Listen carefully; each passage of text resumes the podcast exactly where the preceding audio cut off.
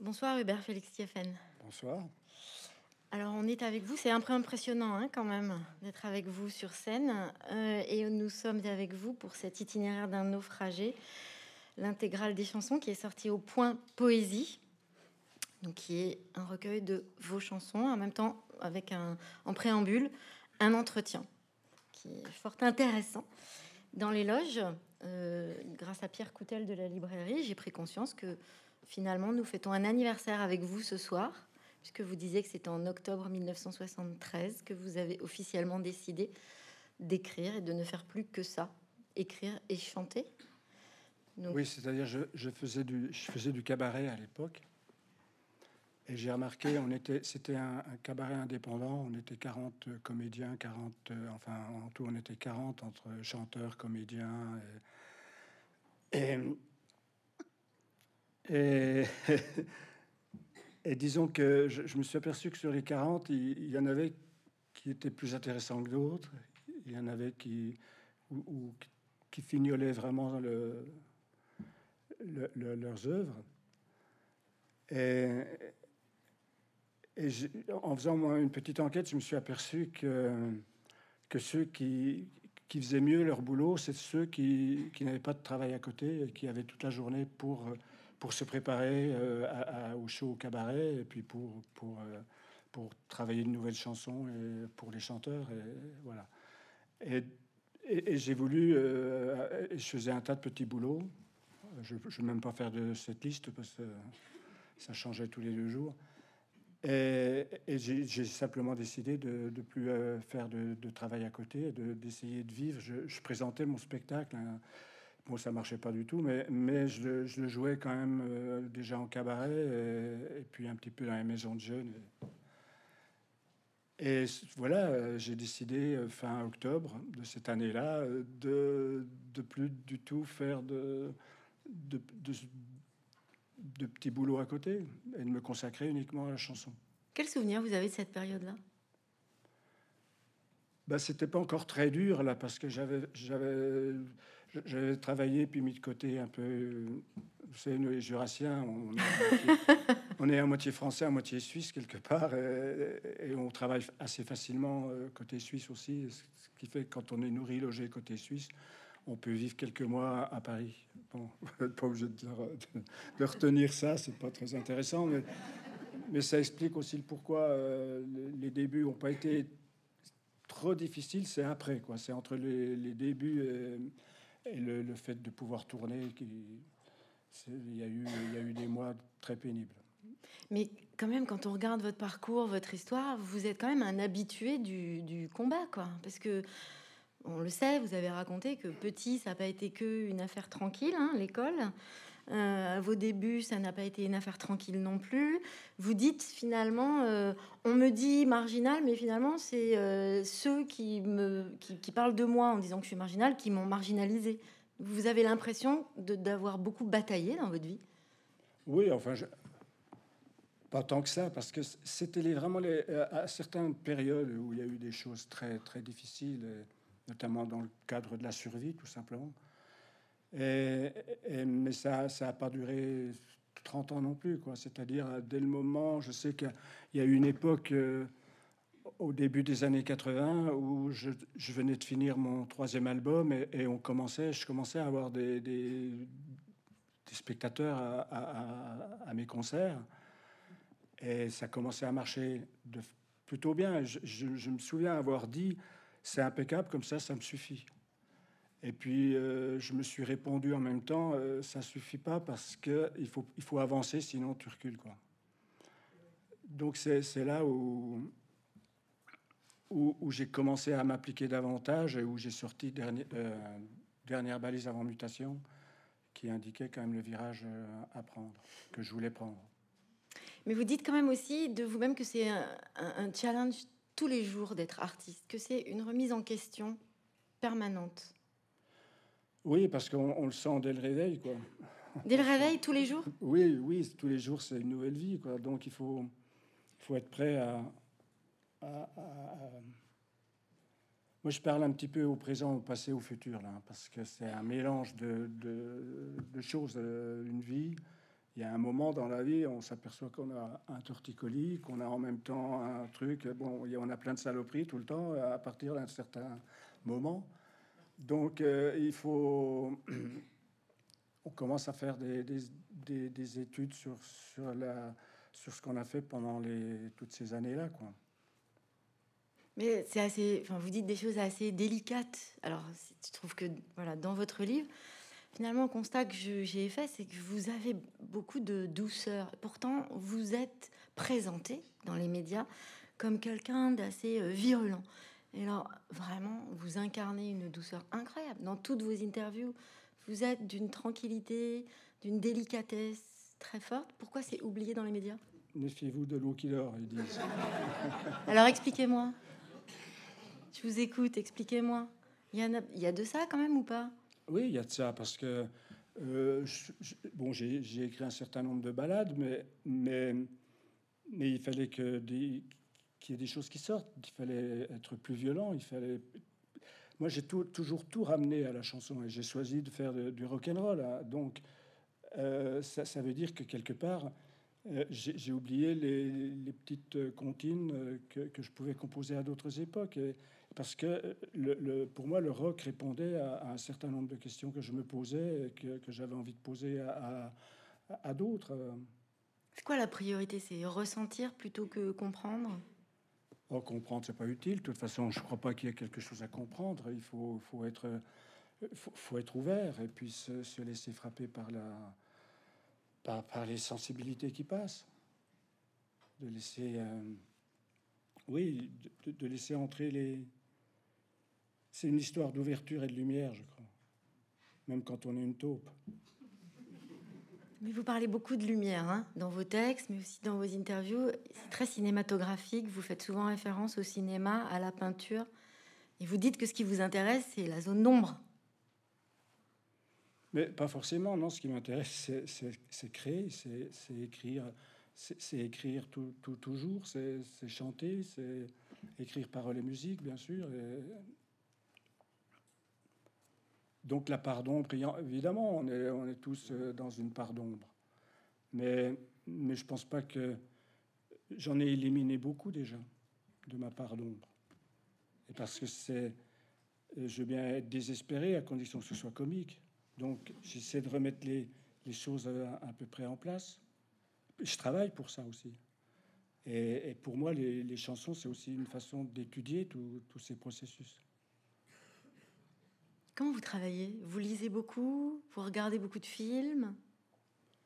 Ça, c'est les vacances.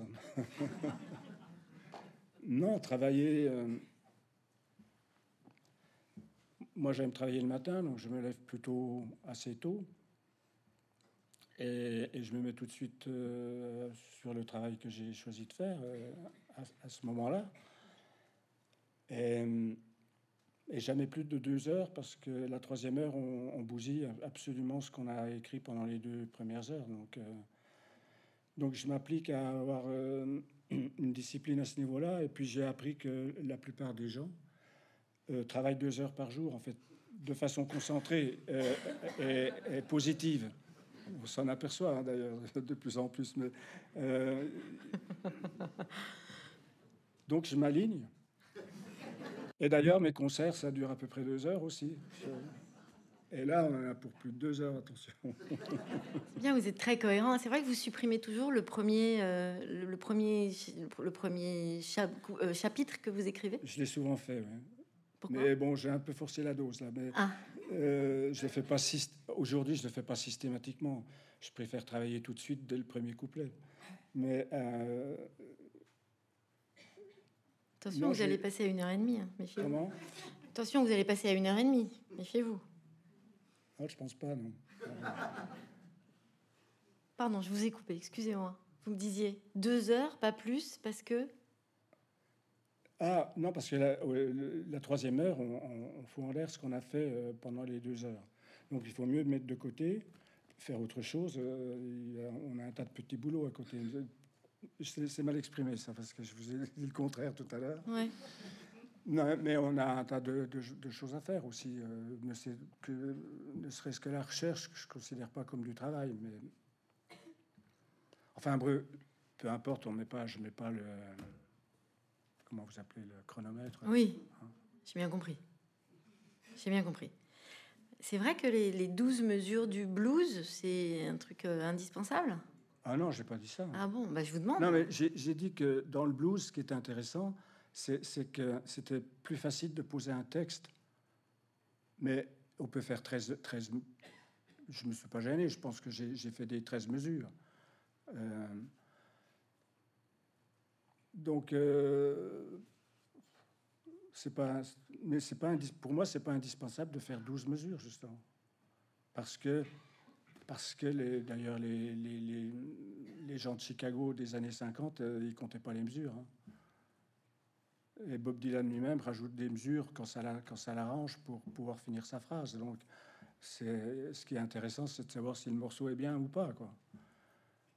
C'était une histoire de confort quand je disais que, que 12 mesures, c'est bien pour capter un- notamment des, des alexandrins. Parce que la rime, la rime, c'est essentiel? Ben, elle aide la rime, notamment sur scène quand on ne sait plus tellement ce qu'il y a dans le vers suivant. Euh, on essaie de se rappeler de la rime. Et si on trouve la rime, généralement, on trouve le mot et on y arrive. Quoi. Ah ouais, Tout ça sur euh, Doum Doum Doum. Donc, euh, Bien sûr. ouais. j'entends bien. Vous parliez des, des, des Américains. Vous dites plein de choses hein, sur les États-Unis, quand même, qu'il y, a une importance pour des États-Unis dans votre travail, dans votre écriture. D'abord, quand même, dans vos chansons, on se rend compte, puis même dans vos textes, que vous citez pas mal euh, les États-Unis dans votre. Votre- déjà, quand j'avais 10 ans, on m'a prêté un disque de Dalila. Et puis en le secouant, le disque est tombé. Et quand je l'ai pris, j'ai vu que c'était c'était de c'était John Lee Hooker. John Lee Hooker. Ouais, j'étais là. Et j'ai dit- ah c'est ça l'om- l'ombre qui passait derrière. D'accord. Et, et c'est bizarre, mais j'étais content de, de découvrir euh, John Lee Hooker. Et, mais j'étais très attaché aux Français à l'époque, donc euh, il n'y a pas eu de suite euh, logique tout de suite. Mais ça m'a aidé après à, à- à remplir des rayons de disques de blues. Quoi. Mais je me considère pas non plus comme un, comme un bluesman. Je suis juste un Français qui s'amuse avec euh, les musiques et les mots. Quoi. Mais il, y a un petit- il est resté un petit peu quand même des années yéyé quelque part, parce que dans vos textes, on retrouve euh, Choubidoubidoua quand même. Ah oui, mais on a le droit. hein. Ouais. On, a, on a tous les droits, il paraît. Les artistes euh, ont, ont tous les droits. Mais seulement les artistes. Mais vous en avez gardé quoi du yéyé de ces années-là? Qu'est-ce qui, qu'est-ce quel souvenir vous en avez? Euh, ces années-là, Les années yéyé. ah bah c'était le début. Moi j'avais, euh, on m'avait mis euh, des, il y avait une école de musique là où où j'ai été un enfant. Et cette école de, de musique, euh, il y avait une vieille dame qui qui pianotait sur un vieil harmonium et qui nous faisait faire des dictées musicales pendant une heure. Et c'était le lundi matin et euh, le lundi soir. Et ça revenait toutes les semaines. Et puis un jour, je me suis tiré et j'ai dit plus jamais la musique. Euh, et puis après, il y avait les yéyés qui passaient. Et, ça, ça, m'intéressait vraiment. Cette musique euh, m'intéressait. Cette non-musique m'intéressait. Parce que les adultes que je croisais, chaque fois que je mettais un peu fort, euh, je ne vais pas faire des setlists de yéyés non plus, mais chaque, chaque fois que on, me disait ça, c'est pas de la musique. Les Beatles, c'est pas de la musique. Euh, c'est pas des yéyés non plus, donc. euh. Donc, dans, dans ma tête d'enfant, je dis si c'est pas la musique, je peux y aller, quoi, sans renier ce que j'ai dit il y a trois ans. Et c'est comme ça que je, je me suis remis peu à peu à, à écouter Salut les copains et toutes ces choses-là. Mais vous avez toujours su où vous alliez. On a là vraiment la sensation que vous avez toujours su où vous alliez quand même. À l'âge de 12 ans, j'ai fait un- mon premier groupe. Et, et disons que je voulais être chanteur, c'était définitif. Euh, c'est ça ou, ou mourir. Donc euh, je crois que j'ai tenu le cap, j'ai été au-delà du cap même. Donc je suis assez fier de ça. ouais. Ben, je comprends. Il y a de quoi Ça, ça demande d'avoir une tronçonneuse pour faire son propre sentier, ça demande de- beaucoup de patience, mais, mais j'en suis assez fier. hein. Pourtant, je suis pas trop le mec à- à parader. Oui, c'est ça le. c'est ça, la parade.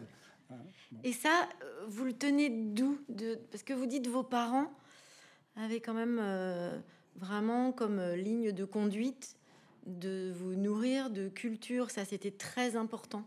Et cette espèce de, de, ferveur et de finalement de loyauté à soi-même, de poursuivre son chemin, ça aussi c'est vos parents? C'est un, un, tout, mais je crois que j'étais en pension à l'époque où j'ai pris cette décision. Et et vraiment, je, il n'y a que la chanson qui m'intéressait. C'est-à-dire, plus je faisais du classique, alors ça m'aidait pas beaucoup pour écrire des chansons, euh, les, choses en latin et en grec. Et je faisais même pas d'anglais, euh, on avait allemand obligatoire, donc euh, c'était pas évident de,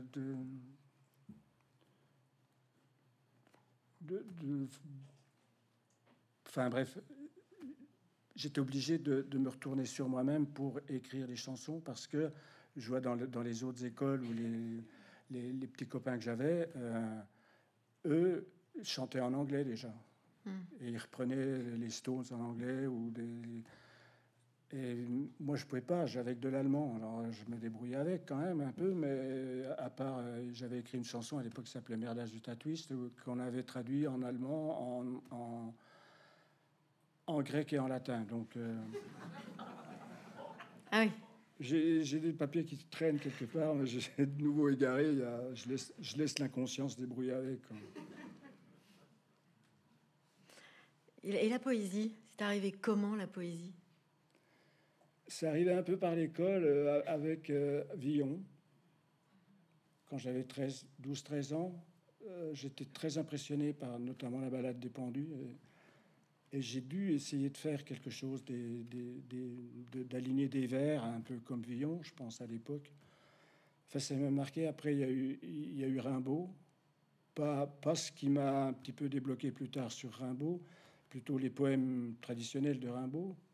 Mais je trouvais ça joli, quoi. Enfin, c'est vrai, c'était lumineux en plus. Donc, euh, dans la, sombre histoire que je vivais en pension, euh, au moins j'avais ça pour me, j'avais ça aussi pour me rattraper un petit peu. Et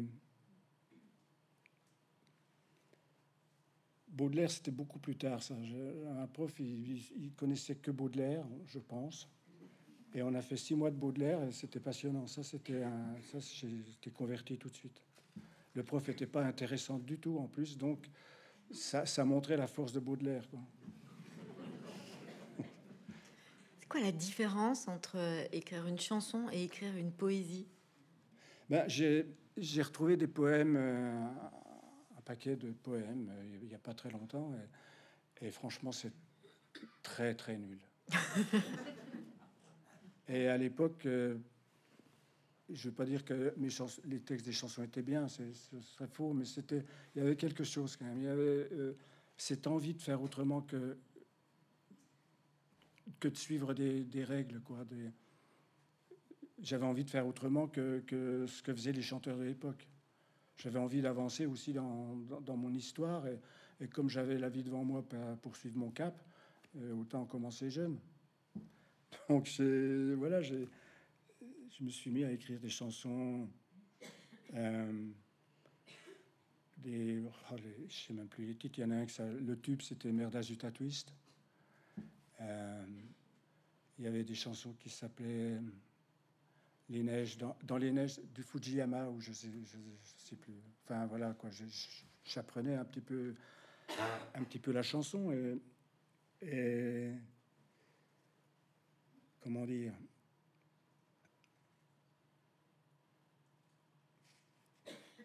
C'est le noir, on tire le rideau. Non, peu importe. Je sais plus où j'en étais là. Mais pourtant, c'est dans une édition du point poésie que vous êtes édité. Non, mais là, on a 12-13 ans, donc euh, je suis un peu limité aussi en poésie. Ok, mais en attendant, au final, aujourd'hui, vous y êtes. Ah, ben ça s'est fait progressivement, c'est-à-dire, bon, au début, je faisais comme tout le monde, je faisais de la. Comment, quand on imite euh, ce qu'on aime, hum. on fait euh, des plagiats, enfin, ce genre de choses on, change un peu les textes et puis on a la chanson. Quoi. Puis peu à peu, on a envie d'être plus personnel dans ce qu'on écrit. On a envie de, de, raconter un petit peu d'autres histoires aussi. Donc on avance progressivement, ça se fait pas en deux jours. Et, puis un jour on sort du, du pensionnat où on était et il y a le feu partout, quoi. On se révolte. C'est on est à la fin des années 60, ça, ça voltige un peu, donc c'est voilà, on, on a appris pas mal de choses quand même. Et on a envie d'appliquer tout ça. Et c'est pas une mince affaire parce que vous dites que finalement, euh, écrire, se questionner en permanence, euh, c'est presque une maladie. Vous dites c'est presque être autiste. Oui, oui, oui. Oh, on va pas faire trop long là, mais euh, oui. Mais on peut, hein, on a le temps en même temps. Hein, on est là pour vous écouter. Non, non, c'est une connerie de toute façon. C'est sur, sur artiste et autiste, mais c'est un peu, c'est un peu léger. Moi, je revendique mon côté autiste que j'ai eu tout le long de, depuis la maternelle jusqu'à aujourd'hui. Seulement aujourd'hui, je, voilà, j'aime bien le, mot autiste. Je trouve ça assez joli au moins parce que c'est c'est des mecs qui dérangent terriblement pour se défendre justement de, de, de, la façon dont on les traite souvent. Alors, quelle part vous avez pris de l'autisme? Ben, La marginalité, le silence, la solitude. On dit que vous êtes un auteur sombre. Ça, ça vous a accompagné toute votre vie. Puis quand on lit vos textes, quand on vous rencontre, quand on discute avec vous, bah, c'est pas du tout ça. C'est quoi votre définition du mot sombre? Pourquoi on vous voit comme un auteur ah, sombre? Moi, je n'ai pas utilisé le mot sombre. Ah non. Alors, euh, comment ça se fait? Ombre plutôt. Mais... On s'est trompé, hein, l'écrivain, alors Vous pensez? Comment? Vous pensez qu'on s'est trompé entre sombre et ombre mais... Ah, c'est une bonne rime. Hein. Non, mais ce sont des détails, ça, c'est pas. Ça, ça veut dire que finalement tout ce qui s'est répercuté dans les médias, c'est loin de vous Ça vous a pas touché? Ah, ben, j'ai pas dit ça non plus. Mais, bah. mais on, a, on, a rejeté l'autiste. Voilà, euh, quelque part. Pourquoi? Je pense qu'il y a eu des accidents où je suis coupable de, certains crimes. Euh, Lesquels? Je pense, que euh, tout au départ, entre midi et, et, et une heure, on m'a fait jouer 113e cigarette sans dormir ça venait de sortir, c'était en 81, euh, dans une émission de télé qui n'était pas du tout. Euh, enfin, ils n'avaient pas écouté le titre, quoi. c'était pas l'heure. Comment? C'était pas la bonne heure. Ben, à mon avis, on m'aurait dit euh, chanter 113e, tout ça. Je sais pas, j'étais un peu rebuté. Moi, ça, a fini comme ça sur scène parce que je voyais la tête des, gens. Ils étaient là. Ils se disaient mais qu'est-ce qu'il dit? Qu'est-ce qu'il raconte quoi? Et, je ne vais même pas citer de nom. Ça se retrouve, on peut retrouver ça, je pense, sur Internet. Et, et, à partir de là, voilà, ça a été fermé, le, rideau était baissé. Sur, surtout, ne, prenez pas ce mec qui me s'appelle déjà. Euh, voilà, ne le prenez, ne prenez pas quoi. Or, euh, c'est pas, pas moi qui choisis les heures pour passer à la télé. Hein, donc, euh, on me fait passer entre midi et une heure. je trouvais ça un peu raide, mais Mais oui, j'ai revu ça euh, il n'y a pas très longtemps, je trouvais ça bien. Avec le recul, c'était. Mais oui, au départ, euh, voilà, tout d'un coup, j'étais en train de chanter, ils ont passé une pub. Donc je pense que ça vient de là, quoi. Parce ah oui. que quand même, euh, il y avait deux chaînes. non, il n'y avait pas de chaîne en France, mais c'était une chaîne importante, et voilà. Oui, ils vous ont gâté quand même, hein oui, mais moi, ça, ça m'allait, hein, parce que chaque fois qu'on a annulé des, des, télés ou des radios, moi, ça, ça me va. Hein. C'est pas mon truc. Là non plus, hein, en ce moment. Oui, j'ai bien compris, j'ai bien compris. mais on se défend pas trop mal, là. Jusque-là, ça va, non? Non, là, c'est douce. Ça va. mais justement, la scène, la scène, quoi Vous dites ça soigne dans votre livre. Ça soigne, la scène? La scène? Ouais. Ah, euh, ouais. Ça, ça, oui, si on rentre sur scène avec un mal de tête, euh, généralement, si on fait bien le boulot, on l'a plus au bout d'un quart d'heure. Et puis en plus, on est à, 15 cm du sol, ça c'est bien. C'est reposant. Mais la mélancolie, elle vient de quoi? Alors, elle vient du fait que quand la scène s'arrête, parce qu'il y a une chanson, dans une de vos chansons, vous dites que Que devient le rêveur quand le rêve est fini? Je vous pose la question. Ah ouais. Mais c'est- c'est une question que je Ouais. pose aussi. Bah ouais. Alors, se poser des questions sans réponse. euh, Voilà. Bah, Celle-là, c'est la, ça, c'est c'est vôtre. ça la vérité, je pense. Alors Vous n'allez pas vous en sortir comme ça. hein. Ah, euh, pardon, on peut répéter la question Alors Elle est de vous? Que devient le rêveur après le rêve? Ah, mais le rêve, il est perpétuel.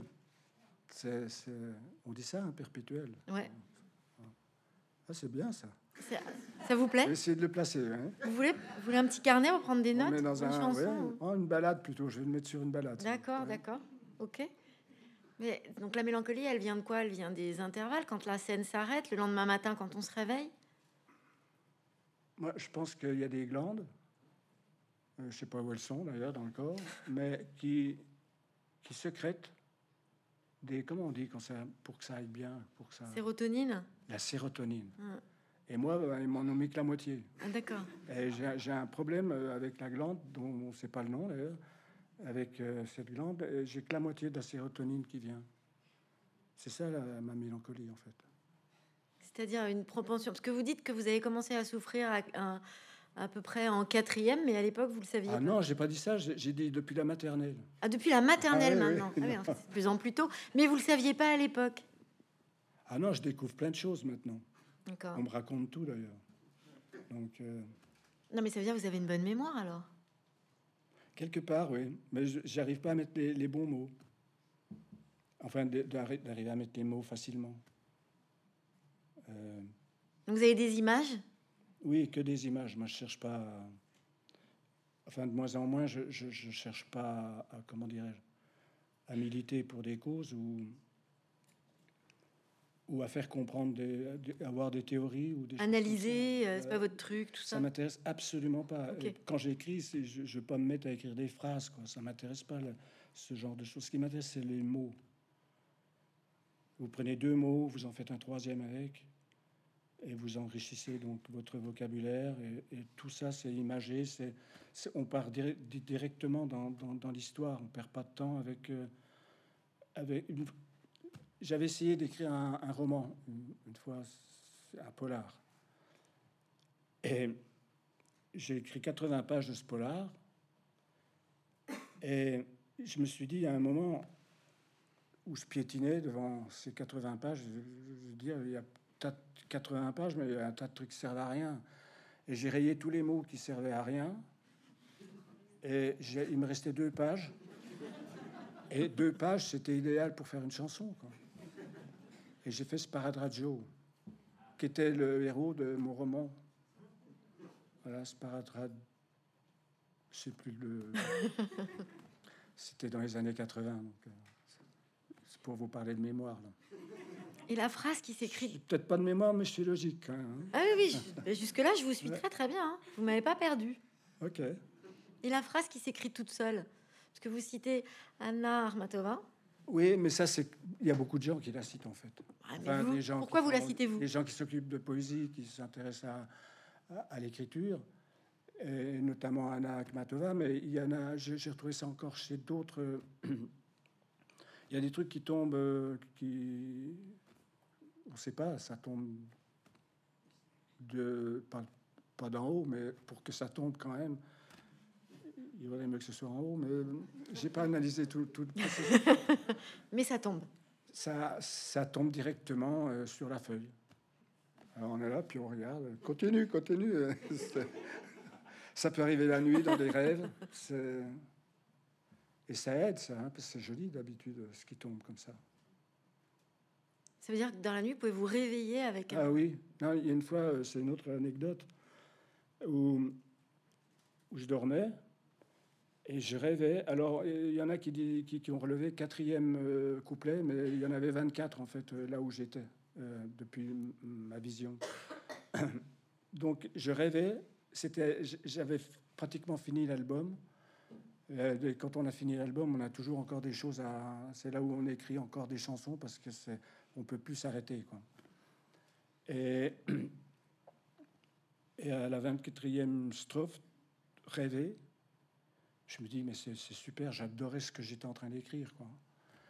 Et je me dis, réveille-toi, là, tu sais bien que tu roupilles et que là, ça va se barrer. Tu n'auras pas demain matin au réveil avec ton croissant. Quoi. Et donc, je me suis, ça m'a réveillé.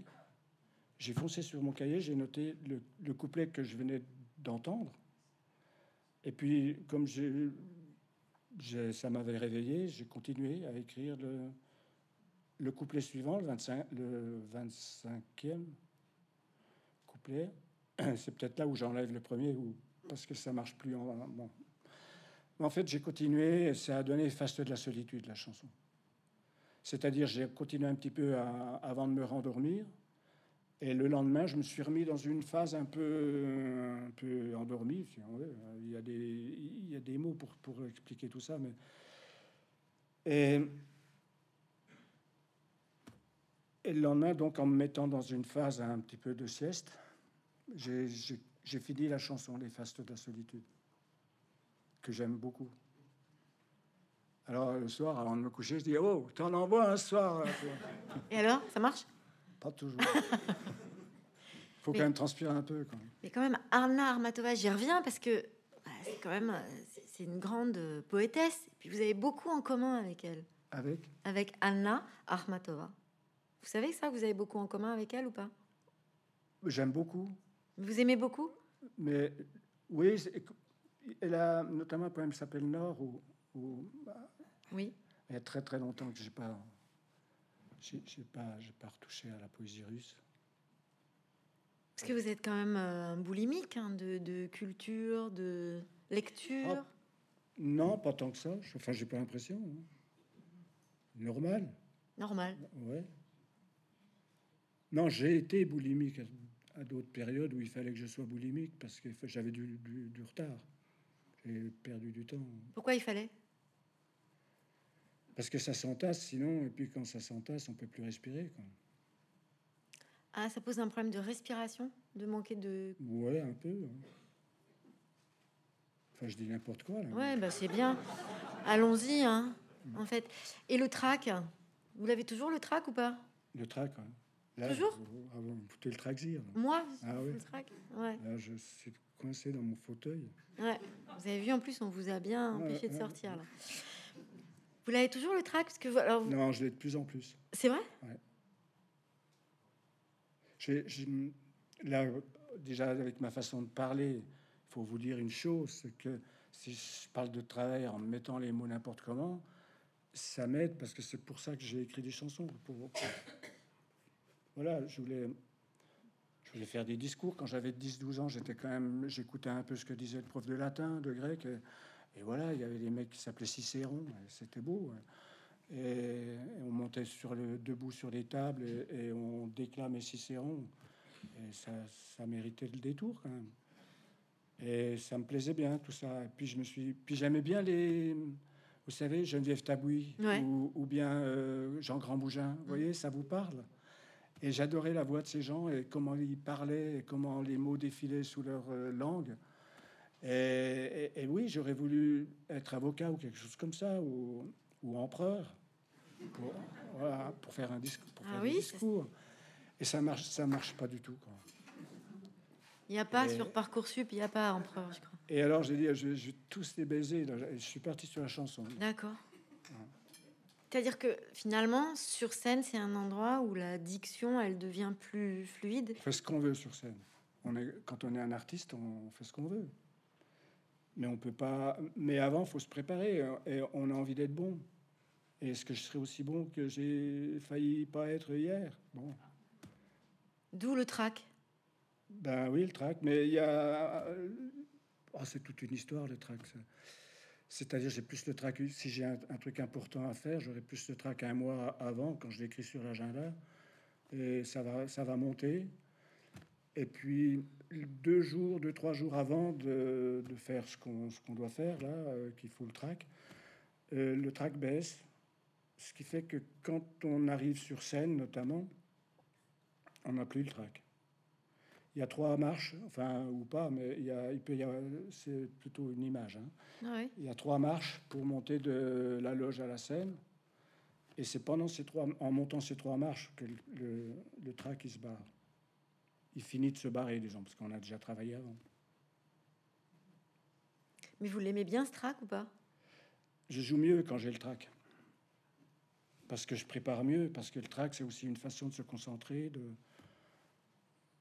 Et c'est important. C'est comme les feuilles blanches avant d'avoir une idée. Elles font déjà partie de l'idée. Quoi. Et le track, c'est la même chose. Enfin, je le ressens comme ça. C'est comme quand vous dites que les blocages pour écrire, ça fait partie de la chanson. Oui. C'est pour le silence aussi. C'est important, le, silence. C'est un, peu, un peu la même famille. C'est là où on peut se positionner pour, pour passer sa vidéo quoi, interne. Mais tout ça, quand même, c'est une quête de, de, de, liberté pour avoir le, le, le temps d'appréhender les choses à son rythme, comme on veut soi. Non, il n'y a plus ça. Ça, c'est avant. Mais euh, justement, c'est là où on s'aperçoit que pourquoi pas être libre. Donc, être libre, on peut déjà le faire en écrivant telle ou telle chanson. Comme son 13e cigarette sans dormir, c'est pas ça le problème. Mais. Euh, oui, enfin, c'est pense que le silence la solitude, c'est le moteur ou les turbines pour pouvoir arriver à, construire avec ce challenge qui, est de voilà, tu as, deux mots, tu peux en faire un troisième avec les deux mots. Il faut quand même un, un temps d'écoute, d'un grand calme. Ah oui, non, mais, mais je ne le fais pas sur les boulevards, ça. Sur les boulevards, je capte les, images. Et quand j'ai un paquet d'images euh, dans mon sac, je rentre euh, dans ma forêt là-bas et je mets tout devant moi et je, tricote. Non, vous avez raison. C'est-à-dire, c'est oui, il faut, du silence et de la solitude pour, pour, je crois d'une façon générale, pour faire quelque chose d'intéressant, il faut, faut, du silence et de la solitude. Sinon, on fait des conneries. Ça vous est arrivé De faire des conneries Ouais. Je faisais que ça. Pourquoi vous avez arrêté euh, Pourquoi j'ai arrêté? Parce que les, conneries, elles renvoient souvent, elles vous renvoient souvent leur, effet. vous les sortez, mais après ça, ça fait comme les, les Indiens, qu'est-ce qu'ils ont les, pour s'amuser Un petit boomerang, quoi. Boomerang. Mais ça allait avec le rock'n'roll, les conneries? Ah si, mais c'est pour ça que si on veut évoluer aussi, dans, il faut calmer, il y a un moment. D'ailleurs, vous voyez, le rock'n'roll, il s'est un peu calmé, là. D'ailleurs. Mais c'est normal, c'est puis on fera autre chose. Donc, ça veut dire que votre rapport aux émotions a changé? Non. Non, je pense que je suis encore plus émotif qu'avant. Parce que je peux, en, je peux, petit, je peux écouter la, la petite musique intérieure euh, que j'ai dans le silence. Est-ce qu'il y a quelque chose de l'enfance dans ce rapport-là aux choses J'ai jamais dépassé les 7 ans. Disons, je sais plus comment on appelle un, quand un enfant passe à, l'état adulte. Il y a l'adolescence? Ah, c'est ça. C'est un mot que je cherche depuis un moment. Je pense que je suis ado maintenant. Mais je suis parti. Euh, c'était, je me souviens quand on me demandait mon âge euh, à l'époque où, j'écrivais Soleil cherche futur ou, les albums des années 80, euh, je disais toujours 5 ans. Et puis là, je pense que j'ai traversé les 7 ans. Et je médite sur. Euh, c'est, surprenant, hein, comment vous dites? L'adolescence. Qu'est-ce, qu'il y a de pour vous, qu'est-ce qu'il y a de, précieux et d'indispensable à conserver dans l'enfance ou dans l'adolescence? Quand même une thématique qui revient beaucoup dans vos chansons. Bah, la création. Un enfant jusqu'à 7 ans, tout le monde, dessine, tout le monde euh, est capable de souffler dans un pipeau. Euh. Et puis à 7 ans, bang, asseyez-vous, euh, prenez vos cahiers. Il y a 7 ans, il y, y a un truc atroce, quoi. Mais ça n'a pas marché sur vous Non, ça n'a pas marché. C'est parce que je suis autiste. Et à ce moment-là, vous décidez de rejoindre un séminaire, enfin un petit peu plus tard, vous décidez de rejoindre un séminaire. Pourquoi? Parce que finalement, croire en Dieu, ça peut être une petite solution pour mettre de côté. Ce non, je ou pense pas? que Dieu n'existait pas à cette époque-là. Parce que depuis, il après, existe. il est descendu juste pour, pour euh, que je m'amuse avec, mais euh, non, ça, ça c'est des idées, ça, mais euh, sur le plan, euh, c'est un peu long, hein, ça va être long.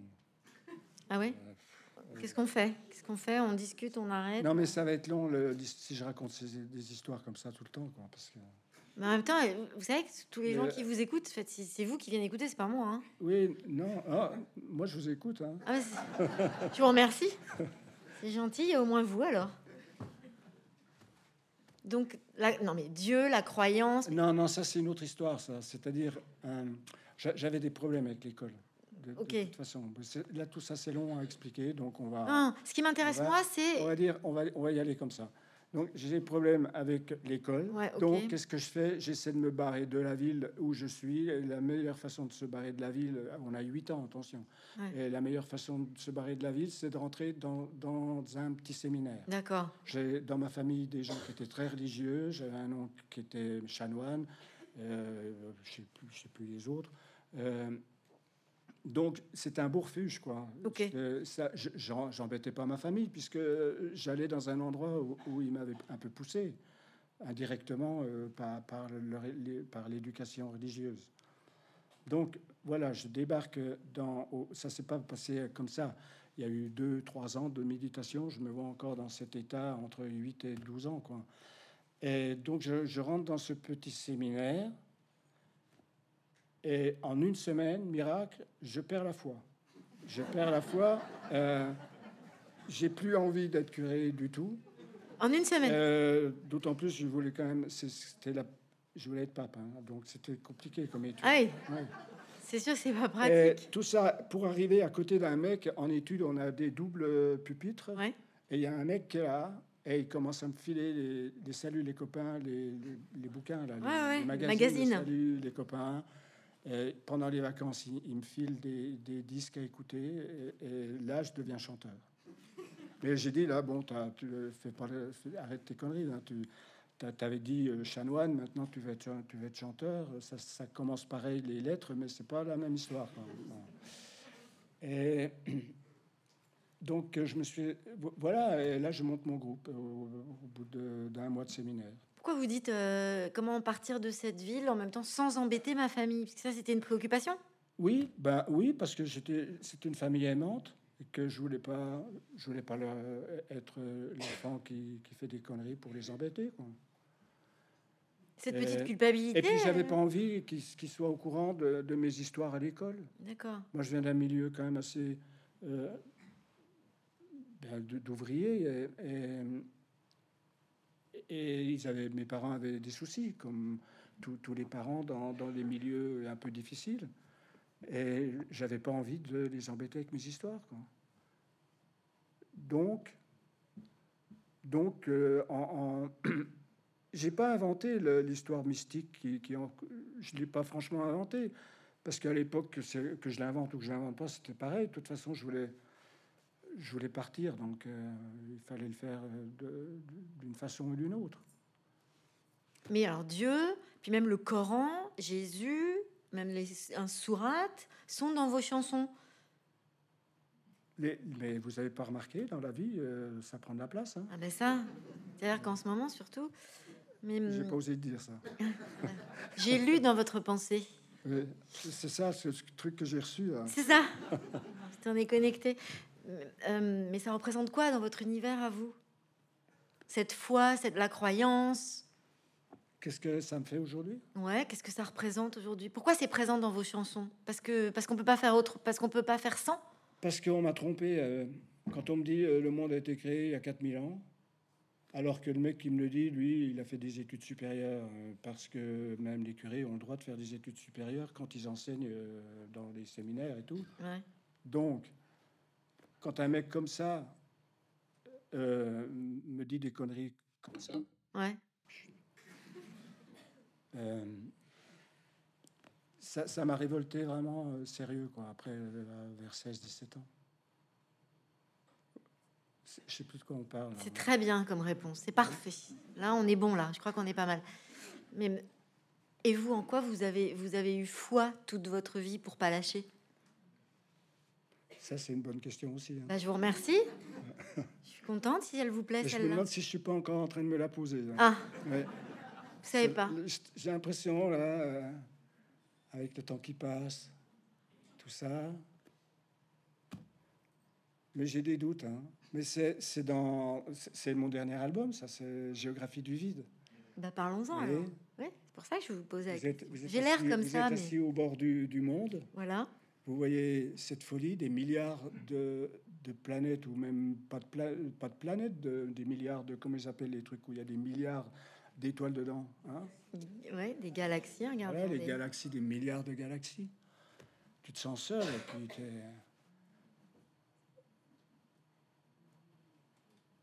Il y en a qui, a- qui- qui disent c'est absurde. Je sais pas, non? Alors, ma croyance aujourd'hui, bon, j'avais déjà dit euh, si Dieu existe, c'est son problème, moi j'ai les miens. Euh, mais euh, je sais rien. Alors, c'est pas la peine de me battre contre je ne sais quoi. Donc, je, je, je m'en fous, je suis agnostique, ça se dit? Oui, ça se dit. C'est ça, c'est ça. Je crois en rien, en plus en rien. C'est c'est dur le matin au réveil d'être désespéré. C'est dur parce qu'il faut tenir toute la journée. On s'est dit jamais plus je tenterai mon suicide et tout. Bon. Euh, donc c'est quand même, euh, faut être sérieux quoi. Le matin au réveil, il faut pas se jeter par la fenêtre tout de suite. Mais, mais on- non, il faut, faut construire du positif là autour. Il faut, faut inventer de rire, faut faire plein de choses. Et c'est ce que j'essaie de faire. C'est vrai? Finalement, c'est ce que j'essaie de faire depuis la, ma première chanson. C'est ma dernière question, Hubert Félix Thieffen. C'est vrai que vous avez dû batailler pour euh, quand même euh, pouvoir respirer et être drôle Que ça vous est pas venu naturellement? Être drôle, Ouais. ça, c'est pas moi qui juge. Si vous dites quand même que vous êtes un chanteur comique et que personne ne le voit. J'ai dit ça? Ouais, vous avez dit ça. Ça, j'en ai dit. hein. Ouais. C'est embêtant. Hein alors, on l'a bien vu quand même ce soir. Ah oui? Mais alors, il vous a fallu, il vous faut batailler justement entre ça, cette, ce- cette capacité à pouvoir sourire des choses, et puis Oui, il faut être un champion là-dedans. Je crois qu'il faut être vraiment un champion, comme on ne sait pas, qu'on n'a pas trouvé on- pendant toute sa vie, on a cherché, on n'a pas trouvé la solution. Eh ben, il faut prendre des décisions et, et se mettre un cadre et, et essayer de faire, euh, essayer de faire, du- de, se re- de regarder vers le beau, vers le, vers le libre. Et, il faut prendre des risques, mais il faut, faut y aller. C'est-à-dire, je dis, il faut, faut vivre. Et avec ce poids. Mais il faut quand même vivre, puisqu'on ne sait pas. Il y a peut-être euh, un rideau en, en dentelle, et puis. euh, euh, ah oh, c'est moi, j'arrive. Bon. Non, non, peut-être pas comme ça. merci Hubert Félix Stéphane. Merci à vous.